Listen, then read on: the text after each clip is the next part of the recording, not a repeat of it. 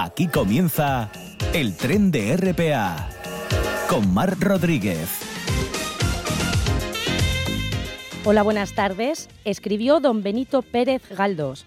Un tren que parte es la cosa del mundo que más semejanza tiene con un libro que se acaba. Cuando los trenes vuelvan, abríos, páginas nuevas. Pues nosotros abrimos una nueva página esta semana cuando es la 1 y 7 minutos de este lunes 17 de octubre. Reciban el saludo de Javier Palomo y Simón Rupérez a los mandos técnicos y de Mar Rodríguez al micrófono. Comenzamos.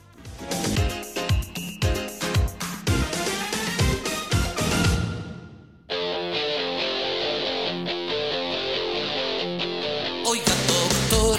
Oiga, doctor. mi con Teresa Rodríguez.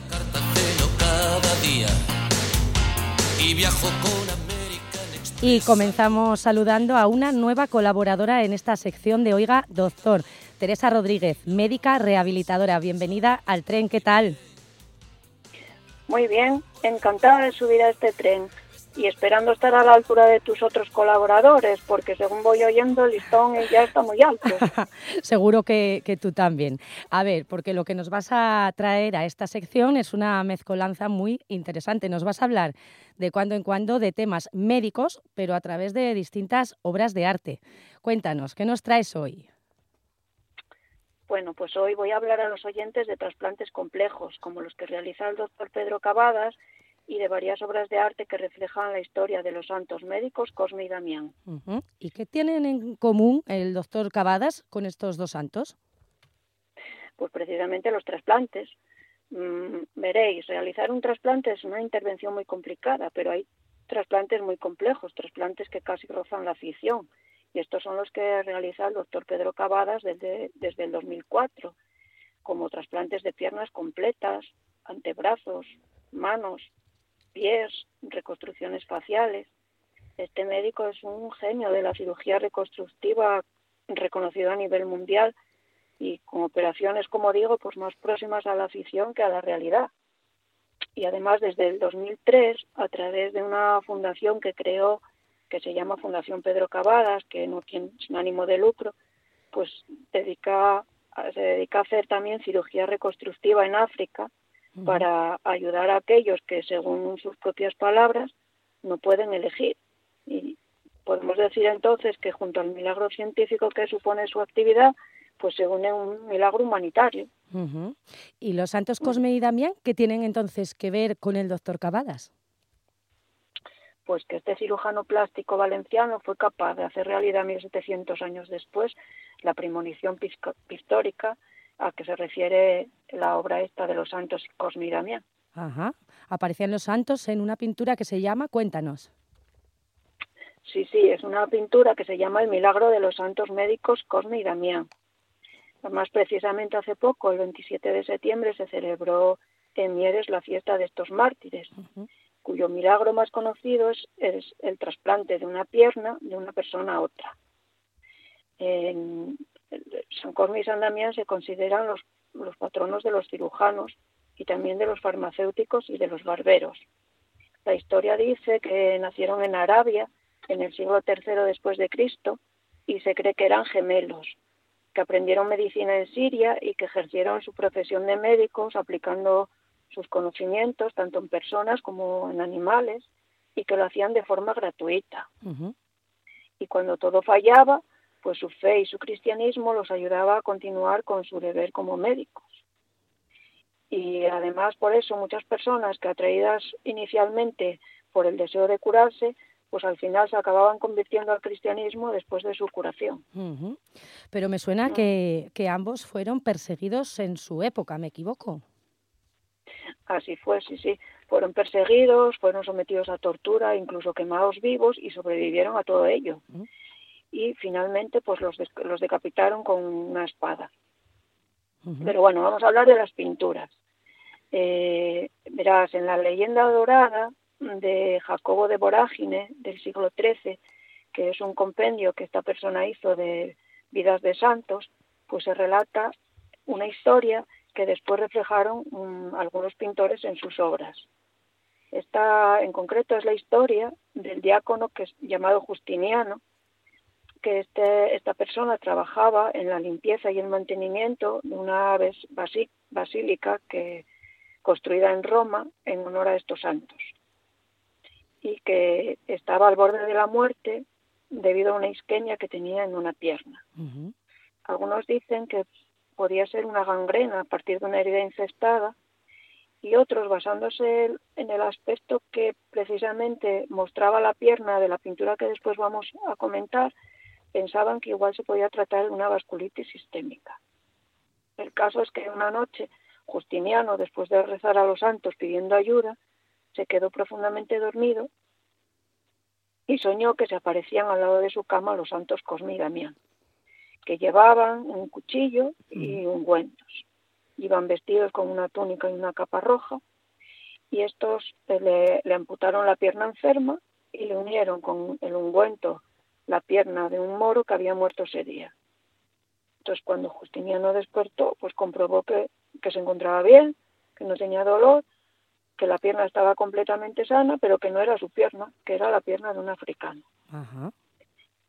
Y, bueno, pues esta es la leyenda que, que reflejan en sus obras después varios pintores a lo largo de la historia. Por ejemplo, uno de ellos es el que pintó Fernando del Rincón hacia 1510 que es un óleo sobre una tabla que se encuentra en el Museo del Prado y aquí se ve a los hermanos médicos pues con sus túnicas rojas, se ven al lado de un paciente que está en el centro, eh, echado en una cama con dosel, y uno de los hermanos, mientras uno de los hermanos sostiene la pierna trasplantada del paciente, el otro de los hermanos está preparando un ungüento.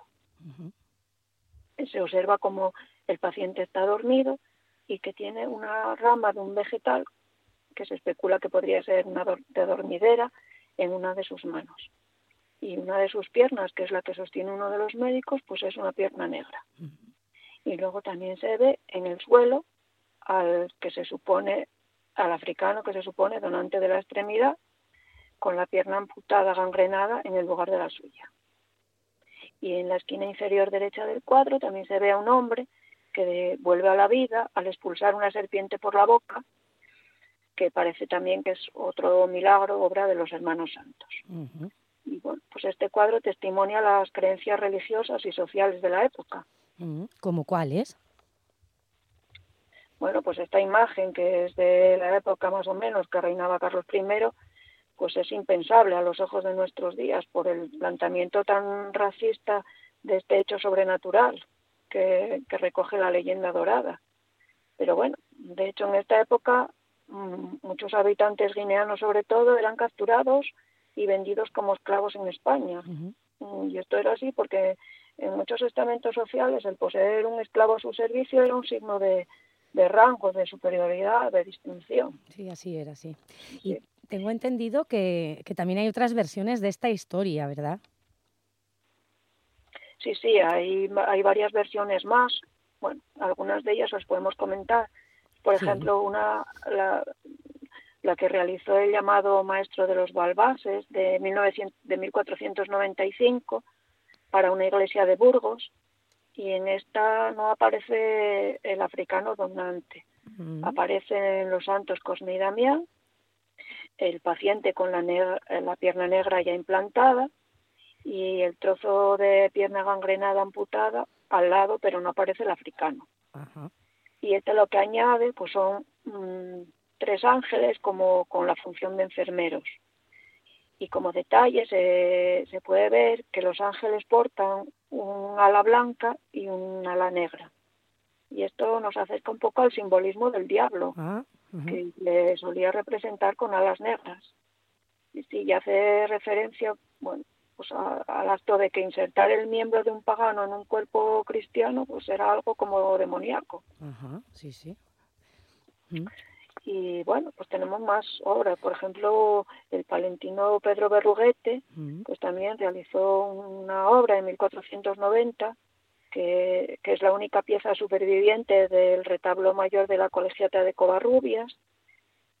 Y como algo llamativo en esta obra se, puede apreciar eh, la evidente diferencia de talla entre en las dos piernas del paciente. Entonces se ve la pierna negra mucho más larga que, que, la, que la propia. Entonces, bueno, esperemos que esta imagen se refiera al principio de la intervención, cuando todavía los cirujanos estaban a tiempo de usar sierra y bisturí para, equiparar las dos extremidades. Sí, sí, y, pero todavía hay otra obra más cruel, ¿no? Sí, sí, bueno, esta ya más cruel. Hay otra obra que es un relieve policromado que está en el Museo Nacional de Escultura de Valladolid, eh, que es un relieve que realizó Isidro de Villoldo en 1547. Y aquí lo que se ve es al, al donante africano en primer plano. Y además se aprecia que está vivo, que aparece con un gesto de dolor, como gimiendo colocando la mano sobre la rodilla donde había sufrido la amputación y esto sin que los santos doctores le presten ninguna atención. Están ocupados observando la sutura, la orina del paciente, que está ahí bien colocado entre las sábanas y mullidos almohadones y, y una colcha de brocado y se deja hacer. Bueno, son obras que impactan que no se olvidan. Esto sí, sí, eh, eso tenía que doler, ¿eh? lo del africano, vamos, madre mía. Menos mal que hoy tenemos la bendita anestesia y, bueno, menos mal que ese racismo ya no existe, al menos a grandes rasgos, aunque hay algunos energúmenos que intenten prender otra vez esa mecha de, de odio en la sociedad, ¿verdad?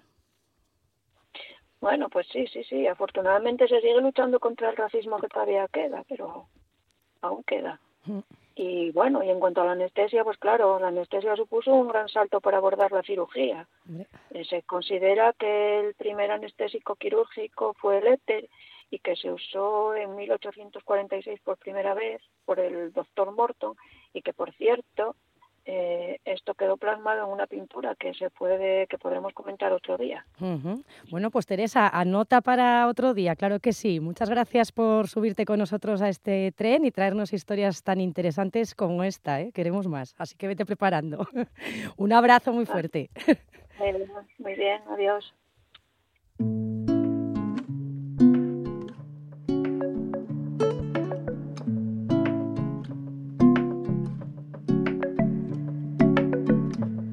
Me conoces ni somos amigos.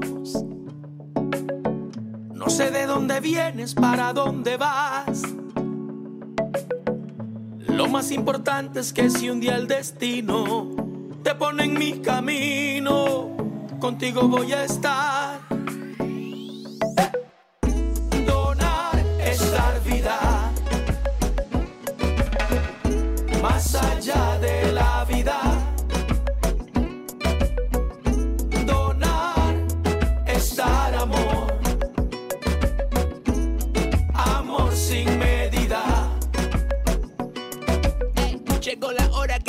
De libreto. Que todos juntos afrontemos este reto. Tú eres el milagro que están esperando. No se te olvide que tú estás dando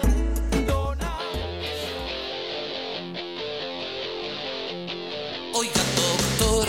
Oiga, doctor. Devuélvame mi rebeldía. Con Jaime San Narciso. Y ahora tenemos con nosotros a Jaime San Narciso, doctor en medicina y cirugía, para hablar de consejos dentales. Hola, Jaime.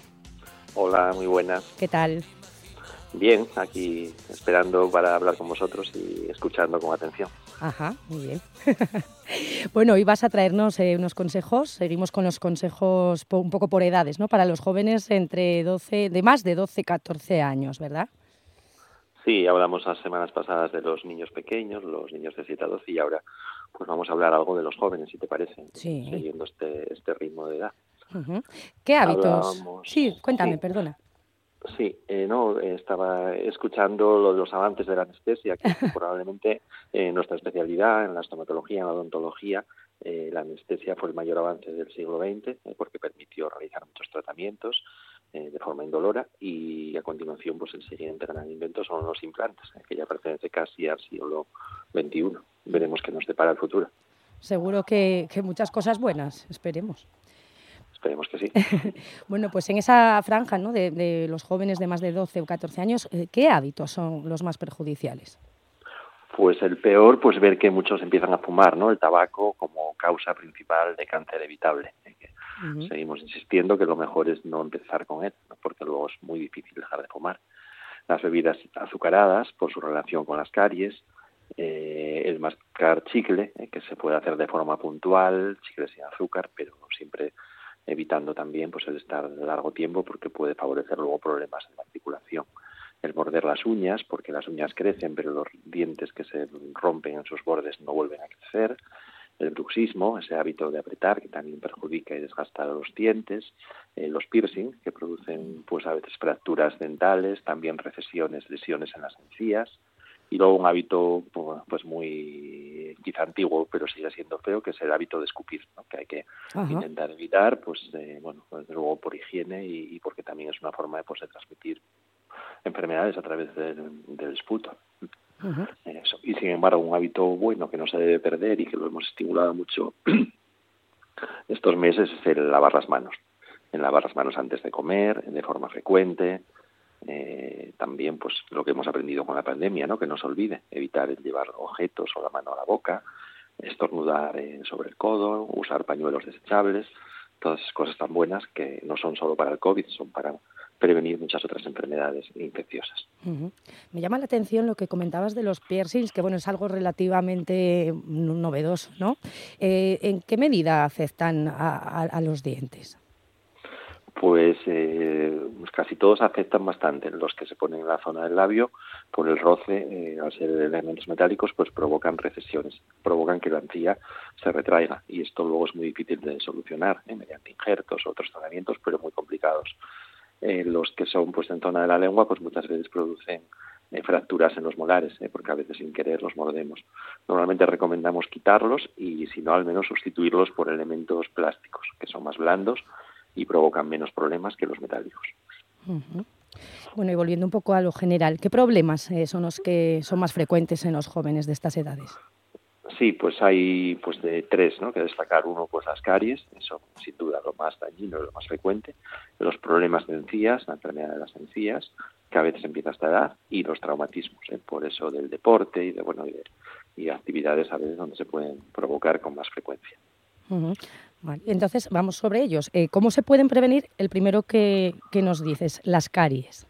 Eh, pues evitar siempre que podamos el azúcar y los ácidos, eh, no abusar de ello, galletas, pasteles, bebidas azucaradas, todos los refrescos, los zumos, aunque sean naturales, la miel, el ketchup, las chucherías, mejor beber agua o leche, evitar comer chuches de forma habitual y mejor que sean sin azúcar, limpiar después de cada comida sin dejar pasar tiempo y utilizando pastas ricas en flúor y enjuagues fluorados y, esto sería un poco pues lo más lo más llamativo. En cuanto a las encías, eh, ¿cuáles son los problemas más frecuentes y cómo evitarlos también? Siempre que exista un sangrado de encías en una persona joven nos tiene que dar una señal de alerta. Una encía sana no debe sangrar, eh, por lo tanto, pues siempre sería algo pues para valorar y consultar. Normalmente cuando la limpieza, cuando nuestra higiene disminuye, la placa bacteriana se acumula y va a provocar siempre una gingivitis, una inflamación de encía y un sangrado. Esta gingivitis normalmente se cura con una higiene correcta, es decir, si vemos que nuestra encía sangra, tenemos que limpiar más, insistir, podemos ayudarnos con alguna pasta o algún colutorio eh, contra la gingivitis, pero sobre todo limpiar más, no al revés. Y luego, pues eh, normalmente la enfermedad periodontal a veces puede empezar en jóvenes, por lo tanto no hay que descartar que en algún caso pueda ser un problema más grave, ¿eh? lo que llamamos periodontitis, enfermedad periodontal o piorrea, poco frecuente pero muy grave cuando empiezan jóvenes. Y si acaso descartar, eh, insistir también en la importancia de la, limpieza interdental. Es una edad a la que hay que empezar a utilizar ya de forma definitiva, una vez al día, pues el hilo dental, la seda hilo dental o, los cepillos interdentales, estas pequeñas escobillas que a veces también hacen una función parecida. ¿Y qué pasa con los traumatismos que nos comentabas? Sí, pues los traumatismos son frecuentes, eh, que aumenta mucho el, riesgo de sufrir daño si no llevamos protector, eh, porque los protectores van a, amortiguar eh, el golpe. y bueno, cuando por ejemplo hay un traumatismo que provoca la salida o la pérdida de un diente permanente de forma completa, hay que actuar con urgencia. Hay que lavar ese diente con suero, eh, bueno, diente o fragmento, ¿eh? sobre todo si es un diente entero, lavarlo con suero con agua y si podemos intentar recolocarlo en el alveolo dentario si podemos. y acudir luego rápidamente al dentista. Si no se pudiera colocar en su sitio, habría que conservar el diente en un medio húmedo y acudir también pronto, porque el factor tiempo es fundamental, es muy importante que sean las primeras horas. Evitar tocar y frotar el diente excesivamente por la zona de la raíz, es decir, recoger ese diente, recoger ese fragmento, si podemos lo colocamos y si no, pues vamos rápidamente también al dentista pues para intentar volver a, reimplantar el diente. O sea, es posible recuperarlo, ¿no? Una vez. Sí, eh, es posible, pero el factor tiempo, la primera hora, dos horas, sería realmente pues una urgencia, ¿no? Y, ese factor tiempo es fundamental para que luego ese reimplante pueda funcionar. Eh, si pasan demasiado tiempo, a partir de 24 horas o 24 horas ya es prácticamente imposible. En cuanto a, los tratamientos de ortodoncia, ¿cuál es la edad más adecuada? Eh, bueno, es importante que, se, haga una, que se haga una valoración eh, primero. ¿eh? Normalmente lo que suele hacerse, la primera consulta en ortodoncia suele hacerse antes, sobre los seis años, siete. Cuando el problema es un problema de los huesos, se suele empezar pronto, cuanto antes, con estas edades así muy tempranas. Pero si el problema es dental, el tratamiento se inicia más tarde Muchas veces esperamos incluso hasta los 12 ¿eh? al recambio. Si el problema no es muy grave, se puede esperar hasta los 12. Y entonces, a partir de esta edad, es el momento más frecuente en el que se hace ortodoncia. Ortodoncia con brackets, eh, ortodoncia de los distintos tipos que hay, ortodoncia lingual, ortodoncia invisible. Eso ya dependería un poco pues de, cada problema. Pero quizás si no se empezó antes, sea el momento de plantearse también los tratamientos de ortodoncia a esta edad. Remarcar también la importancia de los protectores bucales en personas que hagan deportes de contacto, que no dejen de utilizar protectores bucales, eh, si es posible que sean hechos a medida, mejor que prefabricados, y bueno, limpiarlos, guardarlos de forma correcta, y bueno, si acaso recordar también pues la importancia del cepillado, de bajar los azúcares, eh, y que si hay una gingivitis, pues hay que hay que mirar a ver si hay un sangrado en pies, hay que ver lo que pasa también. como resumen. Muy bien, Jaime San Narciso, doctor en medicina y cirugía. Muchas gracias, anotamos consejos como siempre y hasta la semana que viene. Un abrazo. Gracias a ti, Mar. Feliz semana. Igualmente. Hasta pronto. Gracias.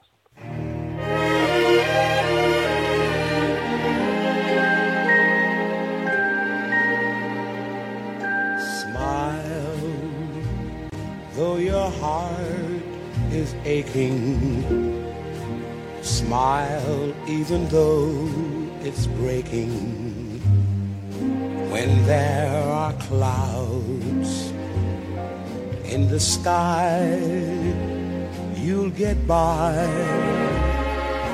if you smile through your fear and sorrow.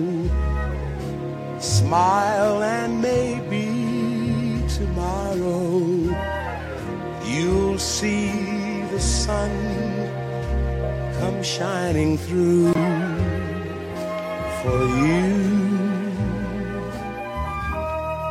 Light up your face with gladness.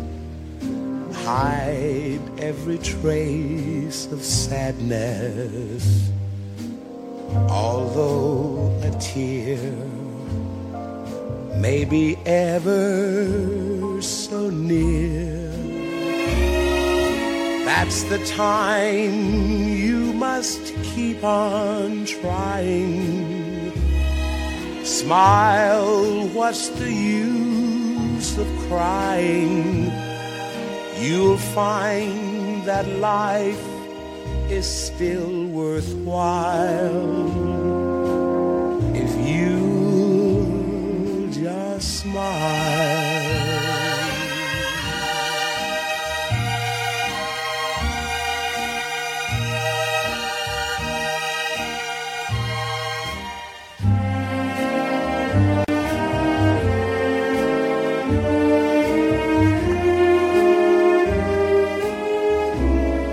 El tren de RPA con Mar Rodríguez. Pues seguimos hablando de salud porque la Sociedad Española de Médicos Generales y de Familia, en colaboración con los colectivos de afectados por long COVID, va a lanzar una nueva encuesta de seguimiento para conocer eh, la evolución de estos pacientes desde el comienzo de la pandemia hasta el momento actual. Para hablar de este nuevo sondeo está con nosotros al otro lado del teléfono Estrella Rufo, del colectivo de COVID persistente Asturias. Hola Estrella, ¿qué tal? Hola, buenos días. Bueno, ¿estáis eh, contentas con, con, este, con esta nueva encuesta que se va a lanzar para ver si da un poco de luz sobre, sobre esta afectación que tenéis? Desde luego, eh, desde el principio de la pandemia, desde el año 2020, eh, COVID CTS, junto con otros colectivos y asociaciones, hemos estado colaborando con la SEM y en 2021 ya lanzaron esa primera encuesta donde pudimos recabar esos 200 síntomas ¿no? que aparecen de COVID persistente y ahora en esta segunda encuesta pues eh, se, se también muy esperanzadora porque eh, no solo vamos a ver la evolución de estos síntomas, sino si con las nuevas cepas y con las nuevas olas han aparecido síntomas nuevos o no, o qué ha ido sucediendo. Así que sí, en principio estamos muy, muy esperanzados. eh, ¿Cómo es la situación ahora? ¿Cuántos afectados y afectadas hay a día de hoy en Asturias? Pues eh, estamos alrededor del colectivo eh, de 170 afectados, incluyendo menores de edad, pero se calcula que es un 20% de la población que ha estado contagiada eh, de COVID.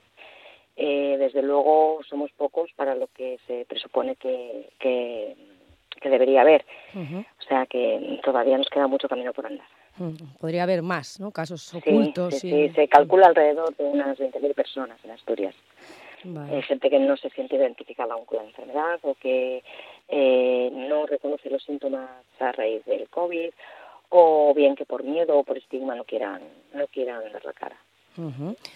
¿Y cómo van vuestras reivindicaciones eh, respecto a que, la petición de, de, que se os, se os trate ¿no? de una forma homogénea y no, no andar corriendo de un especialista para otro? Todo este pues me gustaría contarte otra cosa, pero bueno, de momento seguimos más o menos igual, seguimos reivindicando eh, la creación de un registro de pacientes COVID persistente, la la creación o la centralización de unidades especializadas donde poder asistir.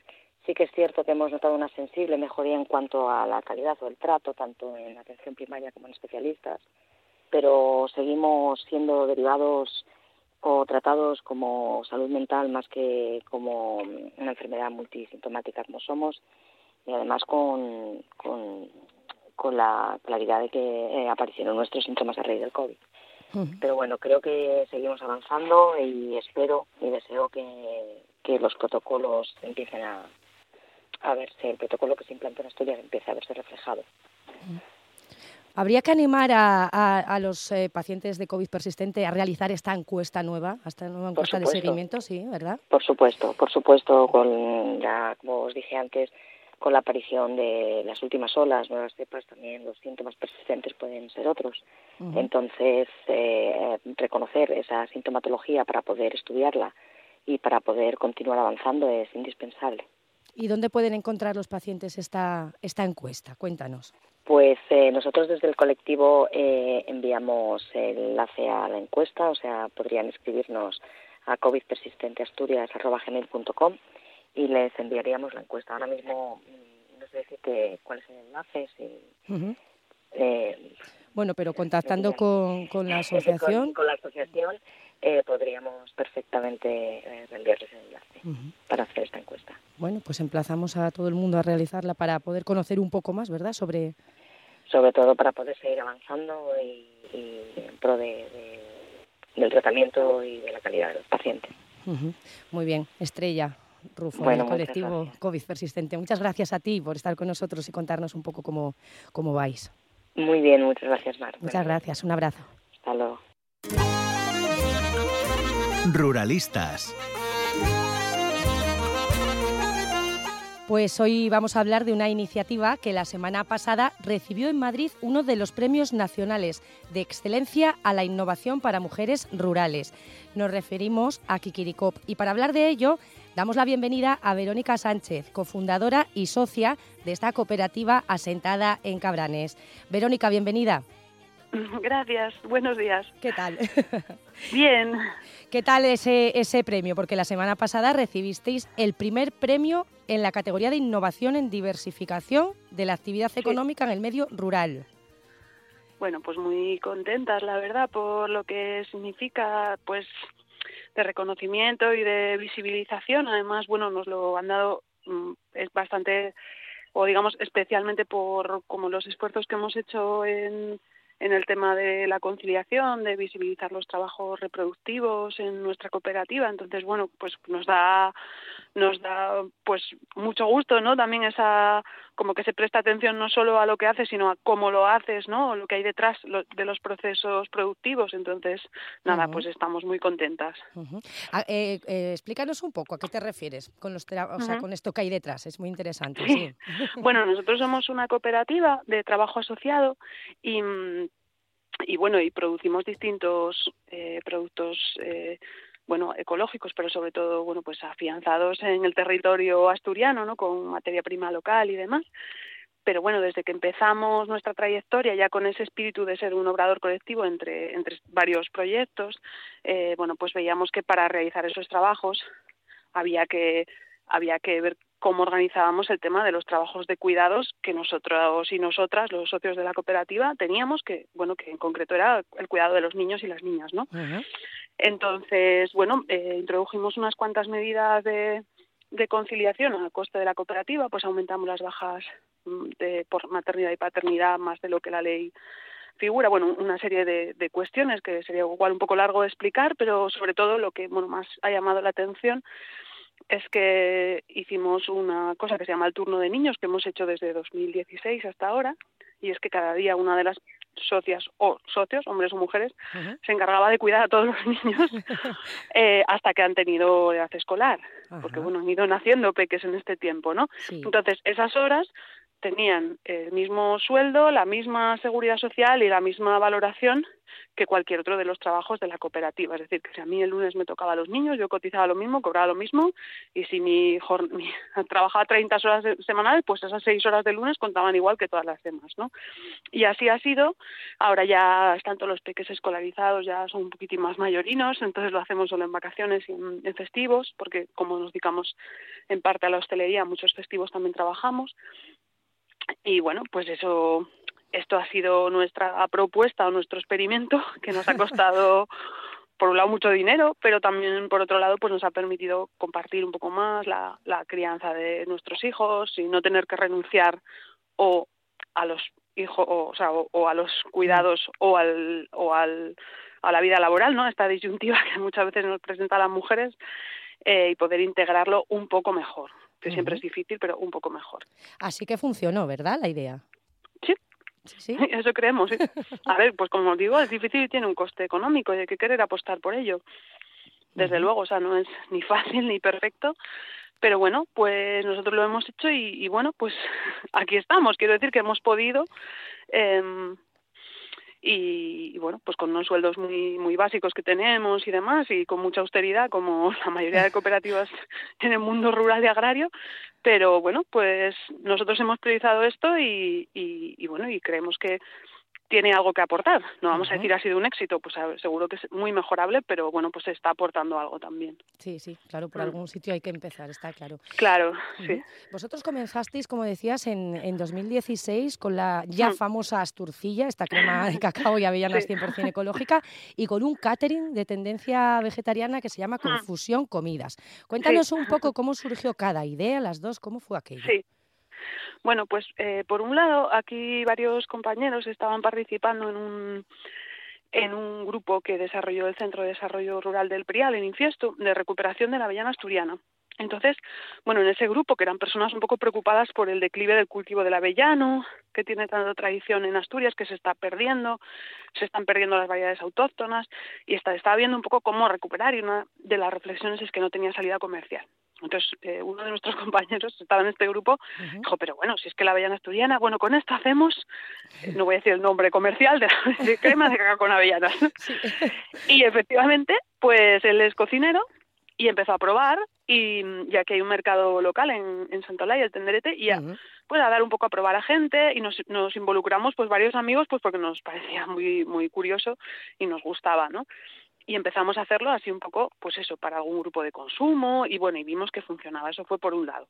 Por otro lado, algunos, algunas personas estaban en, en ambos espacios a la vez. Estaba Confusión Comidas, que es un catering que, que empezaron nuestros compañeros Íñigo y María en, en Oviedo y que estaba empezando a intentar trabajar con, sobre todo con desayunos escolares, pues enseñando un poco a los peques a comer, cuáles eran los productos de temporada, cuáles eran los productos de aquí, etcétera.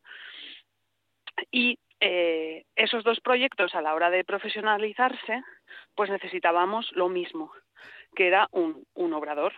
Entonces, pues nos unimos para, para hacerlo. A día de hoy, pues mucho tiempo después ya, ya seis, siete años después, bueno, incluso más, porque la gestación de la empresa fue antes, claro, del 2016, pues, eh, pues ha aumentado un poco nuestro campo de trabajo, pero bueno, siguen siendo los dos proyectos fundamentales. También hacemos comedores escolares ecológicos, vamos, en concreto el de aquí de del Crea la Coroña en Santolaya de Cabranes, pero también pues campamentos de verano, etcétera, un poco con la misma línea. Hacemos comidas preparadas, pues siempre con la misma filosofía, aprovechar el recurso local de la huerta, de la ganadería extensiva, los huevos, o sea, todos los otros productores cercanos que podemos tener e intentando hacer pues eso en cada temporada lo que aprovechar lo máximo que se pueda. Y Asturcilla pues sigue también en la misma, ahora también hacemos turrón de Asturcilla, bueno, lo hacemos. Hemos sacado un turrón de Asturcilla que lo hace la confitería Chocolate de, de, Lugones, o sea que trabajamos en colaboración con ellos, ¿no? Pero bueno, pues son así proyectinos que vamos que vamos sacando adelante un poco de la idea originaria, ¿no? Que, es esta que te cuento. Sí, ¿eh? es un poco como la vuelta a lo tradicional también, ¿no? Sí, tiene una parte de de volver a bueno pues al aprovechamiento de los recursos del territorio intentar acortar los ciclos de, de producción y de consumo por supuesto, y luego a la vez pues también metemos elementos pues que tienen más que ver pues con los gustos de nuestro tiempo, ¿no? O sea que lo mismo hacemos a turcilla que kimchi con, con repollos de aquí, o sea que y nos encanta, quiero decir que nos encanta la gastronomía tradicional y, y, también la innovación, pero lo que sí creemos que no es porque sea tradicional, sino porque realmente nuestro planeta lo necesita, es que los alimentos, las materias primas vengan de más cerca y se consuman más cerca. Y creemos que en Asturias pues seguimos teniendo cierta base territorial de los alimentos y queremos aprovecharla y fortalecerla. Como resumen, eh, ¿qué, me mm. dirías de en cuanto a las dificultades más grandes que os mm. encontrasteis, los logros, un balance? Bueno, eh, pues muchísimas dificultades. Desde luego las inversiones son muy caras y, y, bueno, y, y, la rentabilidad de los proyectos de nuestro tipo es pequeña y muy lenta, no, no es rápido que empieza a... Entonces aguantar es difícil, el estrés aparte se acaba, acaba siendo algo también importante. La verdad es que dificultades hay muchísimas, o sea, desde la parte burocrática inicial a después la consolidación empresarial, a la rentabilidad de tus productos, al hecho de ser pequeños y aunque nosotros sí que nos aliamos mucho con otros pequeños productores para hacer compras conjuntas, etcétera, pero aún así los precios para ti van a ser muy altos porque bueno pues la economía de escala no pues no llegamos de una gran escala no entonces realmente las dificultades son muchas el trabajo en equipo es muy bonito y a la vez requiere dedicarle mucho tiempo y hay que hacerlo o sea realmente pues todo esto todo esto influye vamos Luego, por otro lado, pues sí que desde luego a nosotros nos dio una respuesta a una necesidad que teníamos, que bueno, queríamos vivir aquí y no había trabajo y, y había que emprender. Eh, entonces eso, eso es importante que hemos podido realizar como un poco un proyecto de vida, ¿no? Los distintos socios, cada uno con su y, y, trabajadores de la cooperativa, cada uno con su vida, ¿no? Pero el poder trabajar cerca y también estamos muy orgullosos porque creemos que hacemos un trabajo que tiene un sentido, o sea, que genera, beneficios sociales y medioambientales más allá de que nos genere un sueldo o no, que a veces no lo genera, pero bueno, normalmente sí. Pero quiero decir que, que creemos que, que, generamos externalidades positivas y bueno, pues eso es algo que diferencia la economía social y solidaria, pero pues no, pues oye, te sientes en cierto modo pues orgullosa, ¿no? De, de esta parte, ¿no? intentamos que nuestro trabajo no se base en la explotación de nadie, muchas veces son la nuestra, pero quiero decir, en terceras personas. Eso a ver si va eh, cambiando y va... sí, sí, sí, a ver, poco a poco siempre van las cosas mejorando, sí, sí. O sea, es verdad que es muy difícil y a la vez yo no creo que haya un trabajo que no lo sea. eh, pero sí, sí, poco a poco ahí vamos y, y todo bien. Pero bueno, que nos parece, pues eso, que el hecho de que de que prioricemos algunos valores es importante y que tiene resultados positivos más allá de la propia empresa. exacto. Sí, bueno, y por eso recibís ese premio, por cierto, enhorabuena. Gracias, gracias. Bueno, Verónica Sánchez, cofundadora y socia de esta cooperativa Kikirikop, muchas gracias por, por contarnos vuestra experiencia y un abrazo muy fuerte. Bueno, muchas gracias a vosotros. Hasta luego. Hasta luego.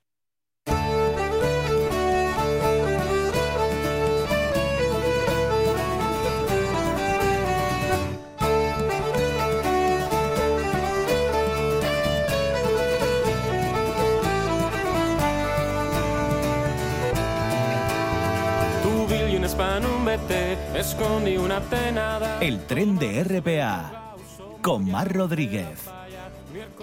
¿Qué tienen en común las familias mineras del condado de Yorkshire en huelga contra el gobierno de Margaret Thatcher con Rosa Parks, esa costurera negra que se negó a ceder su asiento en los Estados Unidos de la segregación racial? Pues a esta pregunta nos va a responder Francisco Álvarez, periodista, traductor, escritor, que acaba de publicar Cabeza Alta, una colección de relatos de lucha y dignidad. Francisco, bienvenido al tren, buenas tardes. Buenas tardes, Mar, compañera, muchas gracias. ¿Qué tal? ¿Todo bien? Muy bien, me, pillas haciendo la maleta. Mañana eh, me voy para, para Alemania. A, Frankfurt ya, ¿sí? Sí, sí, a la Feria del Libro de, Frankfurt, que este año el país invitado es España y vamos a tener presencia la literatura asturiana y, en asturiano en esta edición. Sí, sí, sí, de eso también quería hablar contigo. Podemos empezar por ahí, porque bueno, ya, ya estuviste allí y lograste que Lluvia de Agosto eh, se tradujera al alemán, ¿no? Sí, mm, eh, la, feria de Frankfurt, digamos que es una de las dos más importantes del, del mundo, es la más eh, grande en extensión. está también la de Guadalajara en, en, México, que es la que más asistencia tiene, porque, bueno, digamos que combina un doble modelo de, de gente de la industria del libro con visitantes lectores de, de, a pie. es una es, una feria que te ofrece una oportunidad única pues para abrir puertas al, al exterior, para, sobre todo la aprovechan eh, van a ir también mi, mi, editor y mi editora de, de, Hoja de Lata, es la, el sello editorial gijonés con el que trabajo habitualmente como autor y como traductor de, de novelas del italiano al, al castellano. Ellos también, bueno, es la segunda ocasión en la que van a ir, me parece que es la, segunda, sí, y siempre lo que ellos mismos cuentan es una oportunidad única para, como dices tú, para abrir eh, ventanas y, ir eh, buscando posibles eh, editoriales en, otras lenguas. Yo tengo la suerte de que sí, con la primera novela que escribí, Lluvia de Agosto, en, asturiano, se tradujo al, eh, se editó posteriormente en castellano, también por hoja de lata, y posteriormente salió una edición en, alemán a cargo de Bajo Books, es un sello editorial austriaco de Viena, y en unos meses se editará también en, griego, a, cargo de un sello editorial de Atenas. Además, con esa, con esa primera novela empezaste fuerte, porque fue premio Josefa Sobellanos, nada menos. Sí, la verdad que no, no puedo pedir más. Yo de aquella, bueno, me, me, enfrenté y afronté la novela sin, sin mayores expectativas. Eh, me costó mucho porque, bueno, yo tenía otros libros escritos previamente, pero el género de la novela me imponía bastante respeto, por lo que supone de, de extensión. Yo, sobre todo, pues en narrativa había cultivado el, el relato corto, es al que vuelvo ahora con, cabeza alta. Y, me costó, la verdad, perder el, sobre todo el, miedo escénico a hacer la novela. Y lo, cierto es que las expectativas, pues, eh, por mi parte no eran muchas, pero el resultado, pues, para mí sigue siendo un sueño. Pues después escribí otra novela, tuve la suerte de que me los Jardinos de la Yuna, de que me la premiaron también con el Josefa Chovellanos y yo suelo decir que antes de eso, a pesar de que tenía escritos ocho libros anteriormente de, ficción y de no ficción en castellano y en asturiano, nunca me atrevía a, considerarme escritor hasta, hasta ese momento. Porque, bueno, una cosa es escribir libros y otra cosa es, eh, bueno, tener cierto bagaje para considerarte escritor. Lo soy todavía, me, me falta mucho aprendizaje y, y estoy muy por detrás de otros grandes y grandes autoras, pero al menos me, ha dado confianza este pequeño recorrido que he hecho en estos años. Un recorrido como sí. eh, pequeño, bueno, según se mire, porque bueno, pisando fuerte también, es cierto. como, dice el refrán, después de viejo guaitero. Exacto. empecé, bueno, empecé, no, mi, primer libro de cuentos ya es de otro siglo, de otro milenio, del año 96, es un libro de cuentos que, que edité en, asturiano con, con Trave, en pocas palabras, se titulaba precisamente porque eran cuentos mínimos en algún caso. y, bueno, al final, dicho en términos de novela negra, uno vuelve al lugar del crimen. Y el último que acabo de sacar, Cabeza Alta, pues tenía ganas de, regresar al, género del, del relato, del cuento, de las historias de corta distancia. Pues vamos con esa pregunta que planteaba al principio. ¿Qué tienen en común esas personas, las familias mineras, con, con Rosa Parks o con, o con ese marinero vasco que, que evacuó combatientes republicanos? Cuéntanos un poco sobre...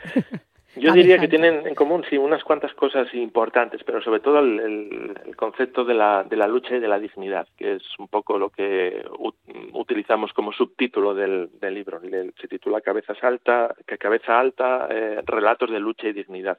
Y a mí me vino muy bien una, una cita, una frase de un, escritor italiano, al que escritor y pedagogo italiano al que admiro mucho, uno de los grandes del, del siglo XX, que era eh, Gianni Rodari, también es muy conocido en, España por su literatura infantil, que decía que no, eh, no hay dignidad donde no hay lucha, o no hay lucha, la lucha requiere pues un, proceso y un compromiso con la dignidad.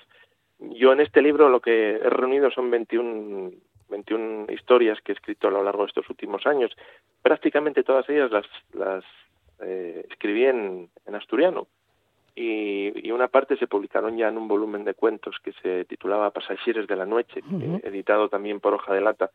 En este caso, pues mm, la editorial me planteó la posibilidad de, acercárselas al, público castellano hablante, mm, incorporando también otras historias de estos últimos años que estaban inéditas, que fui presentando en distintos certámenes literarios en, en asturiano, aquí pues en Candamu, en Villaviciosa, en, en, en Vimenes, en Cangas del Narcea, y todo eso pues con el común denominador, con, o con el eje común eh, narrativo de, lo que fue la, dignidad de muchas personas que libraron batallas en distintos eh, procesos y en, distintos lugares de, la historia y del planeta. En muchos casos eh, perdieron puntualmente esas batallas, pero que al final la historia las, las, reconoció y las sigue reconociendo como, como triunfadoras, ¿no? Porque mantuvieron alta la, bandera de la dignidad. Pues el caso, como decías tú, de, Rosa Parks, la, la costurera negra que se negó a estaba ya cansada, ¿no? Física y anímicamente de tener que ceder el, el asiento del autobús a, viajeros blancos. O el caso de Olympe de Gouges, que también es la protagonista de otro cuento, que es la mujer a la que le debemos en el marco de la Revolución Francesa la Declaración de Derechos de las Mujeres. Hablando de, lugares, tú has vivido siempre en el barrio gijonés de Pumarín. ¿Ha influido esto en, tu escritura? Yo creo que sí. De hecho, las primeras páginas del libro son una especie de recorrido y recordatorio de, algunos eh, aspectos importantes de mi vida a través de distintas personas a las que les voy dedicando eh, cuentos concretos. Eh, pues hay de todo. Hay amigos, hay compañeros de, oficio, hay antiguas parejas y hay uno de ellos eh, al cual eh, le dedico un cuento apelando precisamente a ese concepto del barrionalismo, ¿no? Porque somos los dos del barrio de, Pumarín, es un barrio que en los últimos años ha, cambiado bastante. Desgraciadamente he perdido la, vitalidad que tenía en, en mi época, de, en mi infancia. Yo soy de la, de la generación boom de los nací en 1970 mm, de aquella el barrio estaba lleno de vida ahora mismo está bastante envejecido en todos los aspectos. Y afortunadamente se está revitalizando gracias a población inmigrante que está que está llegando a, él. Pero sí que me, condicionó. Yo en el barrio viví mis primeras historias mis primeras vivencias de, dignidad en, en primera persona y sobre todo en el entorno y yo creo que eso que, que marca impronta, al menos en mi caso. Quería también preguntarte por tu faceta de traductor y, si de alguna manera también influye o enriquece tu, tu escritura. A mí personalmente me, me, resulta muy enriquecedora. Hay un autor al que he traducido de forma sistemática, ya llevo media docena de libros de él, que es Marcello Foix, que es un autor de, de Cerdeña, que vive en, en, Bolonia. Y yo se lo comentaba una vez, porque mm, justo cuando acabé de traducir un, libro de él, eh, me enfrenté a, Lluvia de Agosto y, se lo decía, digo, mira, Marcelo, es que me, siento muy influenciado por, por, tu forma de escribir a la hora de enfrentarme a mi novela.